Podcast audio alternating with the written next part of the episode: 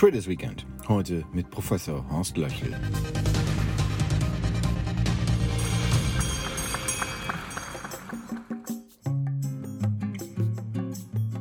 Der gelassene Blick auf die Dinge, unvoreingenommen, analytisch, das ist es, was auffällt, wenn man mit Professor Horst Löchel ins Gespräch kommt. Professor Löchel lehrt und forscht über angewandte Makroökonomik und Finanzsektoranalyse mit einem Schwerpunkt auf China und die Weltwirtschaft.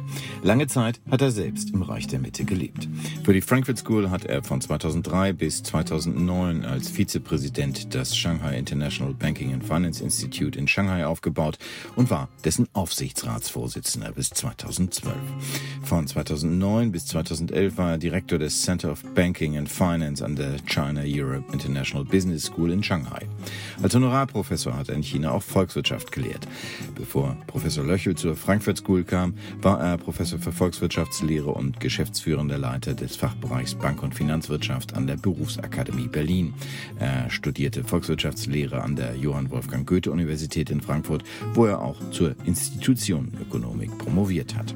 Seit 1997 ist Horst Löchel Professor an der Frankfurt School of Finance and Management, war geschäftsführender Dekan und Prodekan.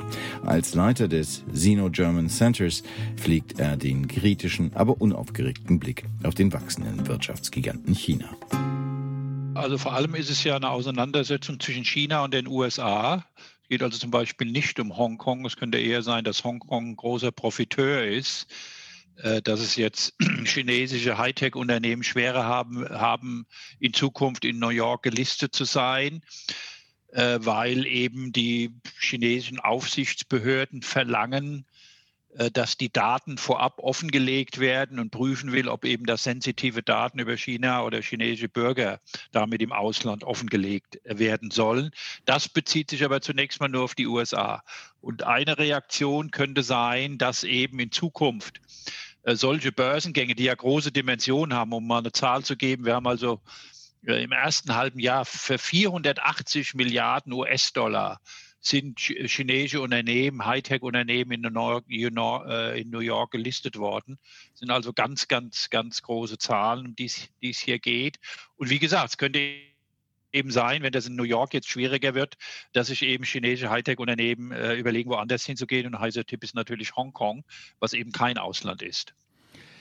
Jetzt steht aber die Frage, ist das im Prinzip die Fortsetzung dessen, was wir in den vergangenen vier Jahren unter Trump erlebt haben, die Auseinandersetzung zwischen China und den USA, oder ist das ein neues Kapitel, was da aufgeschlagen wird?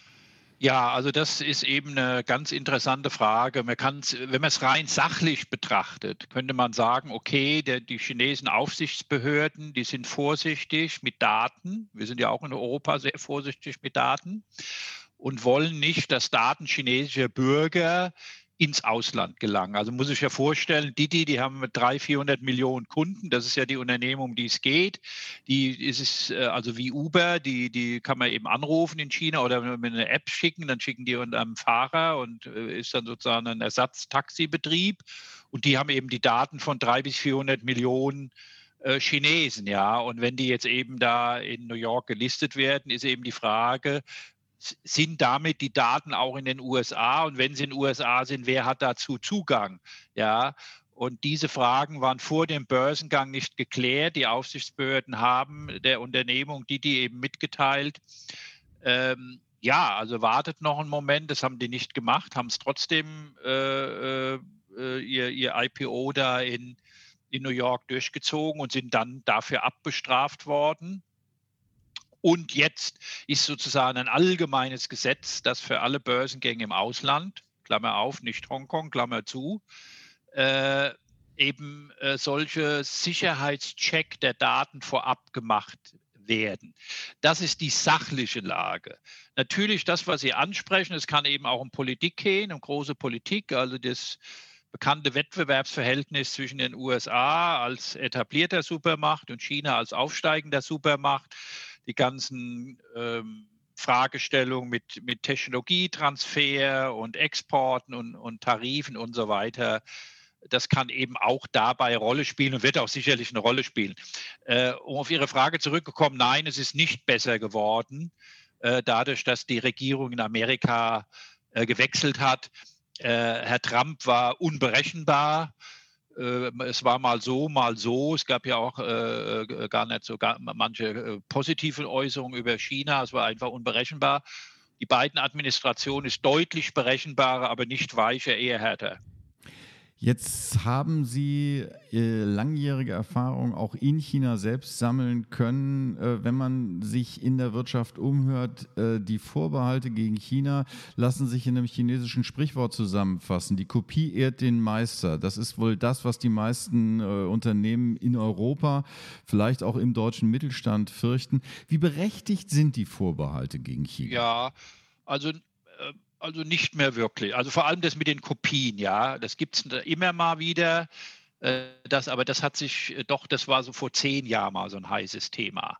Wir haben gerade hier in der Studie in der Frankfurt School, in unserem Sino-German Center an der Frankfurt School, haben wir gerade mal die letzten 15 Jahre der sogenannten Business Surveys der European Chamber ausgewertet. Da werden also die sechs, rund 600 europäische Unternehmen gefragt, was, wie ist es gut gelaufen, schlecht gelaufen, was ist gut gelaufen, schlecht gelaufen. Und da zeigt sich über die Jahre, dass dieses Thema des, des, der, der, der Eigentumsrechte, des Intellectual Property Rights eigentlich zunehmend in den Hintergrund äh, getreten ist äh, an den Herausforderungen. Viel wichtiger für europäische Unternehmen ist beispielsweise, dass chinesische Unternehmen in China bevorzugt behandelt werden im Vergleich eben zu europäischen Unternehmen. Oder nehmen Sie das große Thema von Direktinvestitionen, also wenn ein chinesisches Unternehmen in Europa investiert und ein europäisches Unternehmen in China, da ist es jedenfalls bisher so, dass das chinesische Unternehmen, das in Europa investiert, mehr Freiheitsgrade hat deutlich mehr als ein europäisches Nehmen, das in China investiert wird. Also diese Ungleichbehandlung, sogenannte Level Playing Field, ist eben nicht gegeben. Das sind die größeren Herausforderungen, viel wichtiger als das mit dem Copyright und äh, dass da eben kopiert wird. Diese Zeiten sind, glaube ich, vorbei. Sie haben das Level Playing Field angesprochen. Genau das ist ja äh, der Kritikpunkt, wenn man mal die Polemik beiseite lässt, die die äh, Trump-Administration den Chinesen äh, gemacht hat. Äh, inwieweit ist das äh, nur bezogen auf, die, äh, auf das Verhältnis USA-China? Inwieweit muss man sagen, ist, trifft das auch Europa? Das trifft auch Europa. Ich würde sogar fast sagen, mehr als die Amerikaner. Trump hat ja immerhin ein sogenanntes Investitionsagreement im kleinen Maßstab, also ein Abkommen über diese wechselseitigen Investitionen von den, in die USA und umgekehrt von, äh, äh, umgekehrt von, von den USA nach China. Da gibt es ja ein Abkommen, während das europäische Abkommen ist ja auf Eis gelegt, im Wesentlichen aus äh, politischen Gründen, weniger aus sachlichen Gründen. Und es, dieses, diese, diese Ungleichheit äh, der Unternehmen betrifft eher die europäischen als die amerikanischen Unternehmen. Ja. Natürlich, die chinesischen Unternehmen in China werden auch bevorzugt zu den amerikanischen behandelt, das ist klar. Aber was jetzt zum Beispiel die, die gegenseitigen Investitionen und Direktinvestitionen betrifft, glaube ich, geht es den amerikanischen Unternehmen besser als den äh, europäischen Unternehmen. Hinzu kommt natürlich die wie soll ich mal sagen, der Brand, die Marke, ja, also wenn du da so, so Microsoft und Apple, die stellen natürlich enorm viel dar, sozusagen, gerade diese Technologieunternehmen. Also ich würde nicht sagen, dass es die Europäer, europäischen Unternehmen leichter haben. Ich glaube, die haben es eher schwerer als, äh, als die amerikanischen, interessanterweise. Sie haben die großen Namen genannt. Das äh, wirft für mich die Frage auf, sind die europäischen Unternehmen diejenigen, die eher im Stillen leiden? Ähm, ja, ob die im Stillen leiden, weiß ich jetzt nicht so äh, genau. Die haben ja, wie gesagt, die, die, die, die, die European Chamber gibt es, gibt es natürlich auch die AHK, also die deutsche Chamber. Also die sagen schon ihre Meinung, ja. Also die sind schon äh, dabei, aber äh, Europa ist eben nicht die USA, ja. Europa sind eben 27 unterschiedliche Staaten und Sie sehen ja, wie mit China umgegangen wird, ja. Die einen sagen, wir brauchen so ein äh, Investitionsabkommen, sollten wir gleich machen. Die anderen sagen, Deutschland zum Beispiel, andere sagen, wir brauchen es nicht. Äh, die einen verurteilen Menschenrechtsverletzungen, die anderen äußern sich da dazu nicht. Manche europäische Länder sind Teil der Seidenstraßeninitiative von China, andere eben nicht. Das heißt, also es ist nach wie vor, wie Kissinger sagt, ja, wenn du in Europa anrufen willst, hast du eben keine Telefonnummer. Das hat er halt schon vor 40 Jahren gesagt. Und so ist es äh, nach wie vor. Die Interessenslage ist sehr unterschiedlich. Und die USA, die hat eine Zentralregierung, die haben zwar auch ihre Staaten, aber die spielen für diese Sache keine Rolle. Und das macht die Schlagkraft eben der USA aus, die eben die erste, die erste Weltmacht sind, nicht nur wirtschaftlich, sondern eben auch militärisch. Und ich meine, das macht sie ein bisschen leichter in China. Trotz aller Spannungen, will ich mal sagen, auf der politischen Ebene, aber auf der wirtschaftlichen Ebene, meine ich, tun die sich leichter. Stichwort Seidenstraße, Sie haben es erwähnt. Da gibt es ja sehr unterschiedliche äh, Einschätzungen. Die einen sagen, ja, es ist der Weg, um mit äh, einer ähm, ja, immer weiter wachsenden Supermacht äh, im Wirtschaftshimmel äh, zusammenzuarbeiten. Die anderen fürchten Einflussnahme. Wohin tendieren Sie? Ja, interessant, dass Sie es fragen. Auch dazu haben wir gerade, sind wir gerade dabei, was zu schreiben, haben wir so ein bisschen erforscht, diese Seidenstraße. Äh, äh. Also äh, äh, erstmal muss man es nicht übertreiben. Ja, also es ist jetzt nicht so, dass damit die Welt umgekrempelt wird. Was es ist, ist es sozusagen angewandte Entwicklungspolitik. Ja, also im Sinne von, ich nehme Entwicklungsländer, die zwischen Europa und Asien liegen, da gibt es ja genug von, oder aufstrebende Volkswirtschaften und versuche die mit Infrastrukturprogrammen deren Handel voranzutreiben. Ja, das ist ja das, was China die letzten 30, 40 Jahre in ihrem eigenen Land zum Aufbau gemacht hat. Das ist sicherlich sinnvoll. Ähm, da gibt es positive und negative Beispiele. Es gibt, äh, äh, wie das gelaufen ist. Äh, sicher ist, es hat zum Wirtschaftswachstum in diesen Ländern beigetragen. Da kann gar kein Zweifel dran bestehen, was die Zahlen ausgeben. Allerdings ist auch sicher, dass es zwei Probleme gibt. Das erste ist die Frage der Verschuldung das muss ja finanziert werden. Ja, wenn Sie da Brücken bauen, Straßen bauen, äh, äh, ähm, äh, Flughäfen bauen, dann, dann müssen die Länder das ja bezahlen. Das wird finanziert von den Chinesen über ihre Bank oder über die Regierung direkt, aber es sind natürlich Schulden, die irgendwann bezahlt werden müssen. Das kann zur Abhängigkeit oder zu Bankrott führen. Ja, es gibt ja jetzt schon äh, Diskussionen, dass das verlängert wird und Zahlungen etc. etc. meine sogar in Kroatien hätte ich das gelesen dass da jetzt Verhandlungen gibt, dass eben bestimmte Zahlungen verlängert werden. Das ist eine, äh, eine, eine, eine zu starke Verschuldung mit dem Problem der damit verbundenen Abhängigkeit. Und das Zweite ist die Umwelt. Also das ist ja 2013, 14 losgegangen. Und da sind die, als sie da die Straßen gebaut haben und die, die, die Züge nicht so ganz schonend mit der Umwelt umgegangen. Aber es gibt eben seit 17, 18, 19 jetzt eben auch, äh, also die Chinesen sind extrem lernfähig, ja, und sind ja auch eine der Vorreiter für um internationalen Umweltschutz bekanntermaßen, stellen jetzt also zunehmend, kaufen sich Know-how ein, um eben ja auch umweltgerechte Pro Projekte da, zu, da äh, äh, auf den Weg zu bringen. Also das ist die Lage. Da, die, die, ganze Diskussion, da China da die, damit die Welt regieren, kann überhaupt nicht die Rede von sein. Ja, das sind Entwicklungsländer, das, das ist eine völlig übertrieben wahrgenommene, äh, übertriebene wahrgenommene Interpretation der ganzen Sache.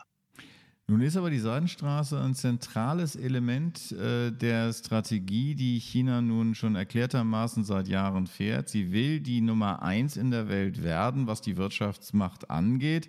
Ähm, und äh, die Frage ist dann vielleicht, äh, inwieweit wird sich das immer nur auf Entwicklungsländer beschränken? Inwieweit strebt China auch Einfluss in entwickelten Industrieländern an? Ja, strebt Einfluss an. Sie haben völlig recht. Also die Lage ist, dass wir eine etablierte Supermacht haben, dass die USA eine aufstrebende Supermacht, das ist China. Also es, wir reden nicht, was, was wir wollen oder was wir gut finden oder schlecht finden, es ist einfach faktisch so.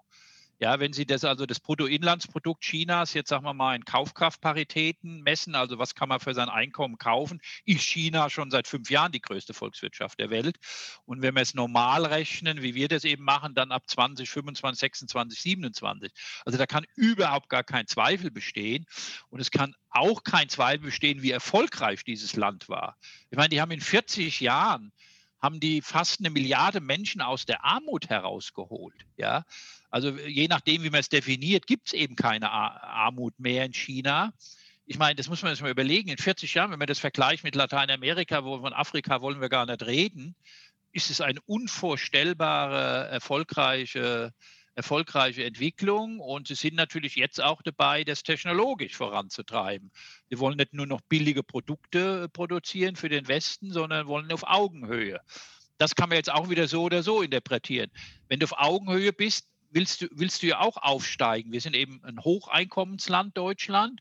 Die Chinesen sind ein mittleres Einkommensland. Die wollen auch ein Hocheinkommensland äh, sein. Das werden wir ihnen schlecht verbieten können, ja.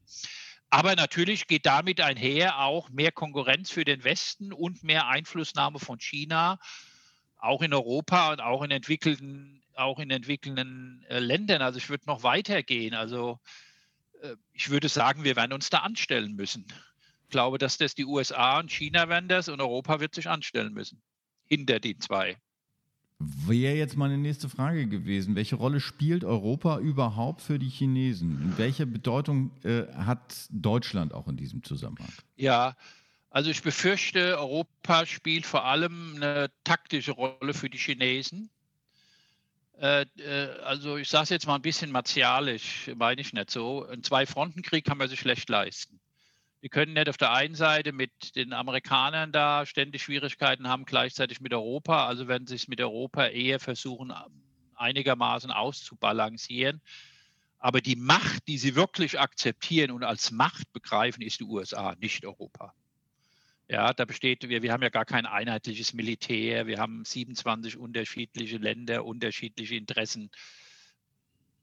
Also das, äh, das, das äh, also glaube eher, dass, es, dass, dass die Lage so ist, dass sie das Europa zwar sehen, auch dies und das gut finden, aber wir können uns nicht vergleichen mit der Wahrnehmung der Chinesen von den USA. Deutschland spielt eine ganz äh, die entscheidende Rolle in Europa. Da besteht überhaupt gar kein Zweifel. Wir sind ja nur der größte Handelspartner. Deswegen sind wir auch so offen, jedenfalls äh, unser bisheriger Bundeskanzler, völlig zu Recht meiner Meinung nach, für den ganzen Handel mit China. Wir hängen ja auch viele Arbeitsplätze dran und Einkommen. Das ist ja auch nicht zu vernachlässigen. Äh, kann man ja jetzt auch nicht einfach wegreden sozusagen.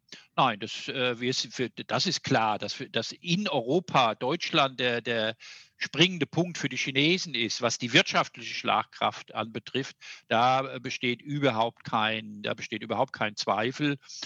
Und äh, also ich habe ja nun, wie schon gesagt, auch lange da gelebt. Die Chinesen schätzen auch unsere Tugenden. Ja, wir sind pünktlich, wir sind fleißig, wir sind ehrlich. Alles, was man sagt, was ist deutsch, finden die Chinesen gut. Also da, da besteht wenig Zweifel dran.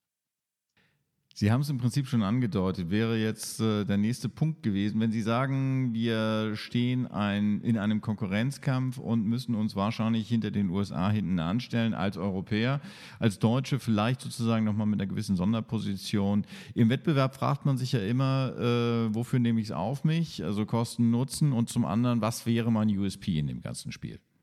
Ja, äh, der Markt. Also das, das USP mit China im Geschäft zu sein, ist der chinesische Markt wenn Sie da 1,4 Milliarden Menschen haben. Also ich vergleiche immer China mit den, ich bin in den 60er Jahren da so langsam zum, äh, zum Jugendlichen geworden und habe dann gesehen, was sich hier in dem Land abgespielt hat, äh, auch an meinen Eltern. Ja, die konnten sich dann das erste Mal ein Auto kaufen. Anfang der 60er Jahre wir sind das erste Mal nach Italien in Urlaub gefahren.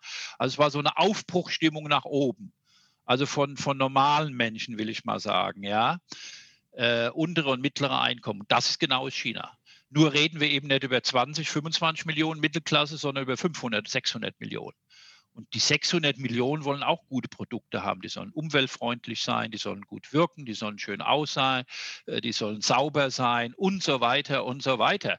Ja, und in so einem Markt ja, muss man eben dabei sein. Ja, ich, ich glaube, man muss nicht betonen, so ein Konzern wie VW, also 50 oder even more seines Umsatzes macht er eben in China. Ja, also das, das ist eben, der Markt ist eben das Ausschlaggebende, der, der, der, der, äh, chinesische Markt, neben anderen Sachen aber. Aber ich meine, die Marktfrage ist die entscheidende Frage.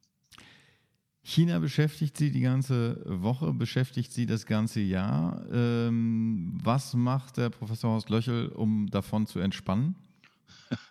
Also ganz ehrlich, gucke ich am liebsten Fußball oder gehe hier nach Frankfurt in den Deutschen Bankpark, wenn man das mal wieder darf. Ich habe mich jetzt angemeldet für nächsten Samstag, aber es soll ja nur 5000 Karten geben, also werde ich keine kriegen. Also sowas mache ich sehr gerne. Ja, also ja pessimistisch. Ich, naja, realistisch hätte ich jetzt gesagt. Ja, bei 100.000 Mitgliedern wenn sie bei 5000 Karten, also die sind die Chancen nicht ganz so hoch, aber gut, unmöglich ist gar nichts. Also das mache ich zum Beispiel gerne. Das hoffe ich jetzt nächsten Samstag zu machen, wenn nicht, gucke ich es mir im Fernsehen an. Und wie ist Ihre Prognose? Äh, gut, jetzt ist ja noch ein Vorbereitungsspiel gegen Saint-Etienne, also da bin ich immer optimistisch, für, für die Eintracht gewinnen. Dann wünsche ich Ihnen auf jeden Fall, dass Sie ins Stadion kommen, dass Sie äh, dort auch äh, ein tolles Spiel erleben können. Wenn nicht, dass Sie zumindest am Fernsehen sehen, wie die Eintracht gewinnt. Ich danke Ihnen ganz herzlich für das Gespräch und wünsche Ihnen ein schönes Wochenende. Ihnen auch, vielen Dank. Schönen Tag noch. Tschüss.